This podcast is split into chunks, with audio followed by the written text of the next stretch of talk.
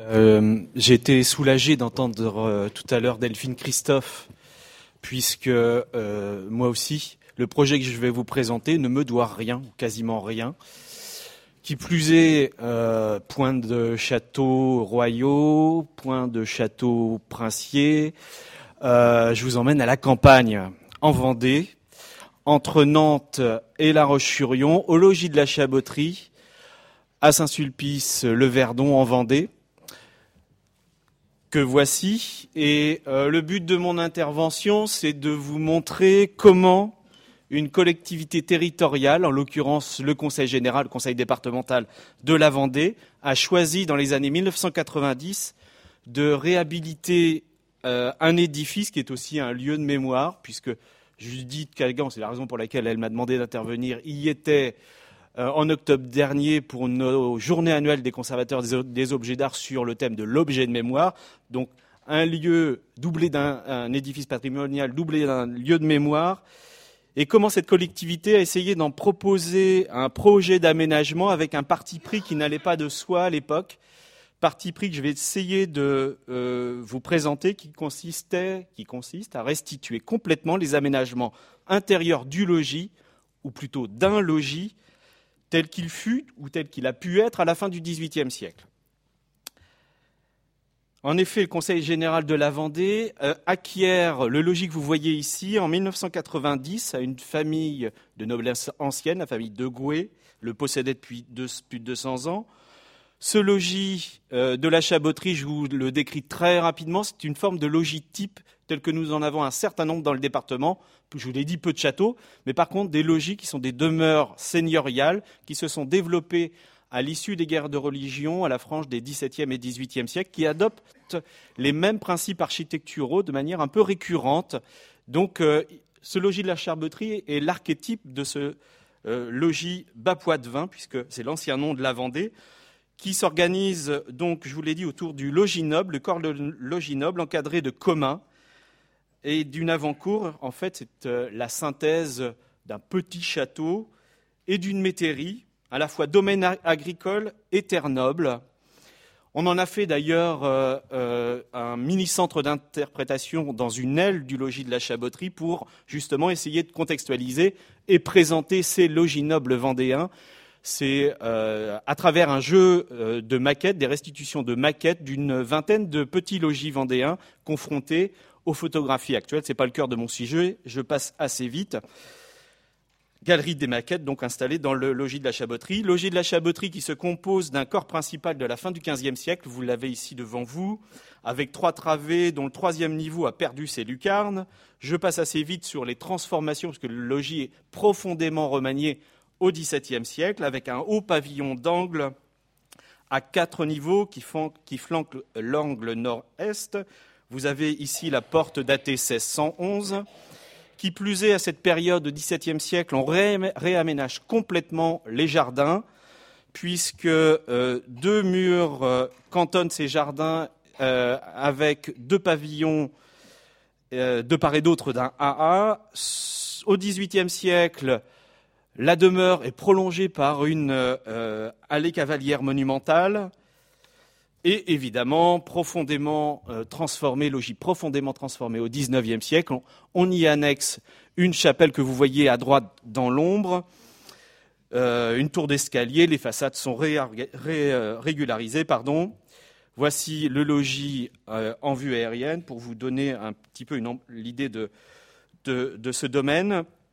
Quel fut alors le ressort de cette acquisition par la collectivité territoriale au début des années 1990, c'est une décision politique qui s'inscrit dans un programme qui était nommé à l'époque Patrimoine 2000. En effet, à l'approche du bicentenaire euh, du soulèvement vendéen, euh, l'idée c'était de faire revivre un certain, d'abord de, se porter acquéreur, la collectivité a acheté un certain nombre d'éléments du patrimoine monumental du département, la chaboterie bien sûr, euh, mais je pense aussi au château de Tifos, je pense à trois abbayes, l'abbaye de Nieul, l'abbaye de Maizet et le prieuré de Gramont. D'ailleurs, euh, petite parenthèse, on avait ce matin la société Aristéas euh, qui a réalisé pour nous des restitutions, des aménagements intérieurs, des visites virtuelles, pardon, du prieuré de Gramont, du, de l'abbaye de sur l'Autise, et un projet un petit peu plus monumental puisqu'on a réalisé un film 3D relief. Alors je sors complètement de mon sujet, mais c'est un peu dans le sujet. Film 3D relief pour restituer les volumes du château de Gilles de Rais à Tifauge, qui plus est un film euh, avec des effets de surgissement, des effets relief. Donc voilà. Parenthèse, c'est pour euh, une invitation à visiter à poursuivre la visite en Vendée sur ce thème-là. Donc, je vous l'ai dit, Conseil général acquiert le logis. Le ressort, à mon sens, il est quasiment exclusivement ou premièrement du fait du lieu de mémoire, puisqu'ici, à la Chaboterie a été capturé un des chefs vendéens les plus emblématiques. Vous avez ici, je vous le montre, c'est le général Charette, peint par Paulin Guérin en 1819. Le général Charette, en effet, a été capturé euh, dans les sous-bois de la Chaboterie euh, le 23 mars 1796. on considère souvent que c'est une des dernières étapes de la guerre de Vendée, cette capture du dernier chef vendéen qui est exécuté quelques jours plus tard, place Viarme à Nantes. Donc voici le sous-bois euh, de la Chaboterie où il a été euh, capturé par le général Travaux. On y a d'ailleurs, Conseil général, dans le même temps qu'il réaménage les espaces intérieurs du logis de la Chaboterie, crée une halle contemporaine que vous voyez, je ne sais pas si vous voyez ma souris qui est ici, crée une halle contemporaine pour évoquer le souvenir et la mémoire de la guerre de Vendée à travers un parcours muséographique euh, mis en place en 1993, donc en même temps que l'ouverture des salles historiques que je vais vous montrer après. Voici le parcours tel qu'il était, euh, à, travers un jeu de mannequins. Vous me direz aujourd'hui, c'est un peu kitsch. En effet, ça a été considéré récemment comme kitsch, puisqu'on vient totalement de la renouveler, cette muséographie. Alors, j'anticipe un peu ma conclusion. Les salles historiques demeurent, mais euh, les muséographies, les centres d'interprétation, eux, se renouvellent de manière permanente. Donc, une surface euh, euh, d'évocation de, de Charette et de la gare de Vendée qui vient d'ouvrir en 2015.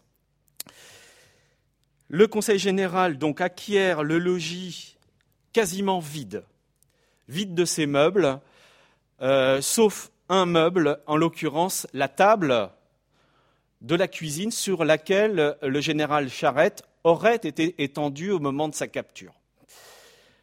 Lieu de mémoire, objet de mémoire, voilà ou objet mythifié, je ne sais pas. Euh, voilà. Toujours est-il que le Conseil général conserve cette, table euh, au moment de l'acquisition. Il est donc décidé de traiter la chaboterie, évidemment, je vous l'ai dit, à travers la guerre de Vendée, mais aussi d'essayer d'évoquer l'archétype, que la chaboterie soit l'archétype du logis rural vendéen et qu'on essaie d'expliquer aux gens quelle était la vie à l'intérieur de ces logis. Comment exprimer et faire découvrir au public, donc, euh, un logis vendait un type, un lieu de vie où se combinent rusticité et raffinement. Je ne parle pas de luxe. Donc le choix a été fait de présenter le logis dans, un état, non pas dans son état, de la fin du XVIIe siècle, puisque le logis était complètement dépourvu d'archives, on parlait ce matin d'archives, aucune trace d'inventaire qui nous décrive le logis tel qu'il était à la fin du XVIIIe siècle. Donc, et là je le cite pour la première fois, le concepteur de ce projet, c'est mon prédécesseur à, euh, la tête de la conservation des objets d'art, qui est Richard Lévesque. C'est lui qui a mis en œuvre ce projet de restitution euh, des euh, volumes intérieurs à l'aide du mobilier, à l'aide des acquisitions, j'en reparlerai. Et il s'est appuyé pour ça des inventaires après décès, non pas donc du logis de la chaboterie, mais des différents logis dont on conservait les inventaires après décès sur euh, une aire géographique autour de la chaboterie, dans le bocage vendéen. Les crédits euh, sont votés par le Conseil général en 1991. Petite parenthèse, je ne le dis pas trop fort, l'ensemble du projet initial est estimé à 25 millions d'euros. C'est une enveloppe de 25 millions de francs, pardon. on était en francs, excusez-moi. 25 millions de francs pour l'acquisition, euh, la restauration complète du logis et les acquisitions de meubles. Donc, Richard Lévesque euh, entame les premières acquisitions auprès des antiquaires de la région, euh, euh, en, vente aux enchères aussi. Tout ça en l'espace d'une année, donc, puisque je vous l'ai dit, les crédits sont votés en 91, une année d'acquisition en 92 pour une installation et une ouverture au public en mai 1993. Euh, je vais résister à la tentation de vous décrire les objets, puisque ce n'était vraiment pas l'esprit tel que Richard Lévesque l'avait imaginé. Euh, son idée, c'était de montrer la vie au fil du temps, comme si elle ne s'était jamais arrêtée. Les époques et les styles se mélangent à l'intérieur des espaces de la chaboterie, les strates de l'occupation successive se superposent, comme ici dans la salle à manger. Même si, vous le voyez, il y a une dominante forte du meuble euh, et des objets du XVIIIe siècle, l'idée véritablement est de se plonger dans l'ambiance de cette fin du XVIIIe siècle. Et ça, dans les moindres détails. Richard Lévesque est allé très loin, à l'appui d'objets authentiques. Toutes les acquisitions sont des acquisitions d'objets antérieurs à 1790.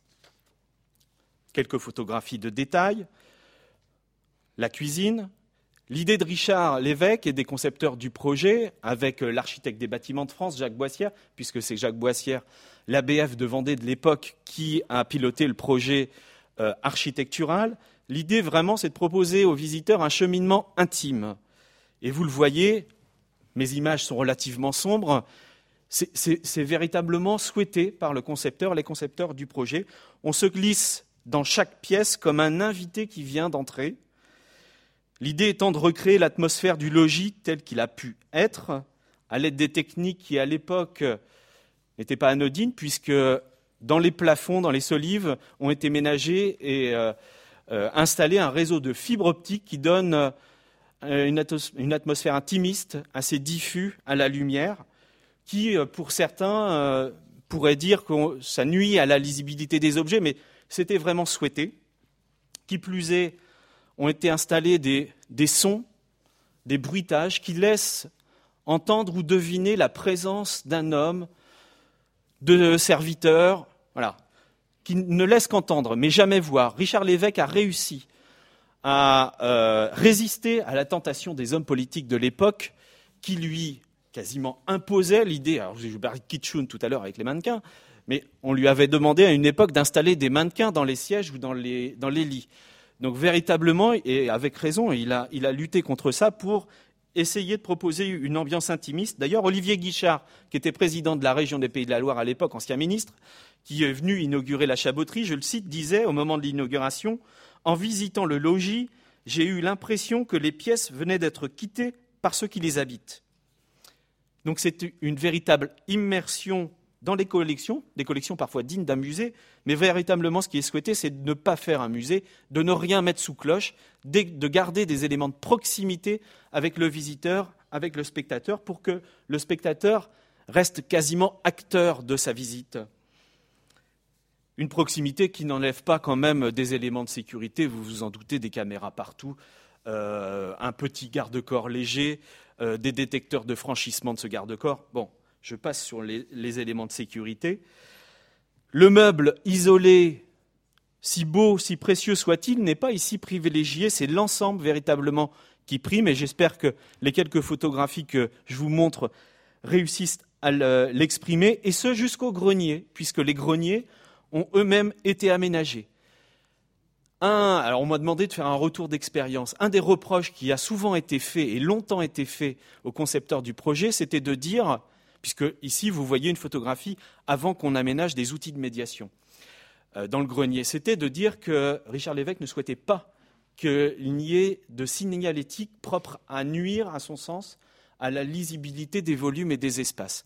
Donc il n'y a quasiment jamais rien eu jusqu'en 2008-2009 comme outil de médiation. En 2009, quand même, avant que Richard Lévesque parte en retraite, on a réussi tous les deux et il l'a concédé à euh, proposer aux visiteurs, offrir aux visiteurs un guide de visite, euh, à tout le moins, qui aide à comprendre les fonctions des salles et qui fasse ressortir quelques objets et quelques descriptions d'objets un peu clés de chacun des espaces. Voici l'intérieur du, du, guide de visite.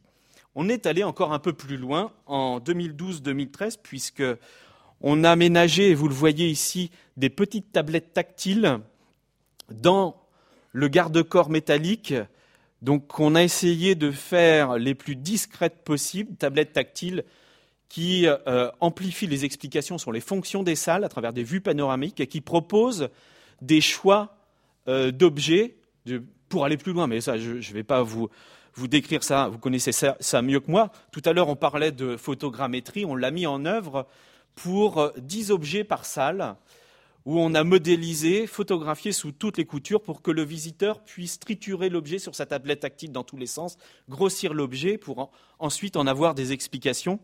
Alors je ne sais pas si ça va marcher. On est allé un petit peu plus loin encore dans la mesure où on a réussi financièrement, avec les moyens qui nous étaient impartis, euh, à proposer à l'intérieur de ces euh, tablettes, il y en a une par salle, donc une tablette par salle, cinq films, cinq scénettes de 30 secondes. Perdu de 30 secondes à une minute qui, euh, ça marche pas, si, qui mettent en scène un acteur à l'intérieur des espaces pour essayer de donner un tout petit peu plus de vie, de corps à ces objets, essayer de, les, mettre en scène, de faire comprendre comment est-ce qu'on utilisait l'espace en cette fin du XVIIIe siècle. Donc voici la petite scène qui se déroule à l'intérieur du cabinet d'érudits. Euh, je, peux vous faire sourire, oui, mais je, on essaie de, de, faire comprendre un tout petit peu aux visiteurs comment pouvait être utilisé le mobilier dans cette chaboterie recréée. Pour conclure, euh, le projet, je vous l'ai dit, hein, le projet initial tel qu'il a été conçu en 1991 et mis en œuvre en 93-94 est toujours le même. Les salles historiques n'ont pas bougé. Les collections demeurent en proposant une invitation au voyage en cette fin du XVIIIe siècle à travers les arts décoratifs, non pas fondés sur l'évolution des styles et des techniques, mais sur l'histoire du goût et des mentalités. Je vous remercie.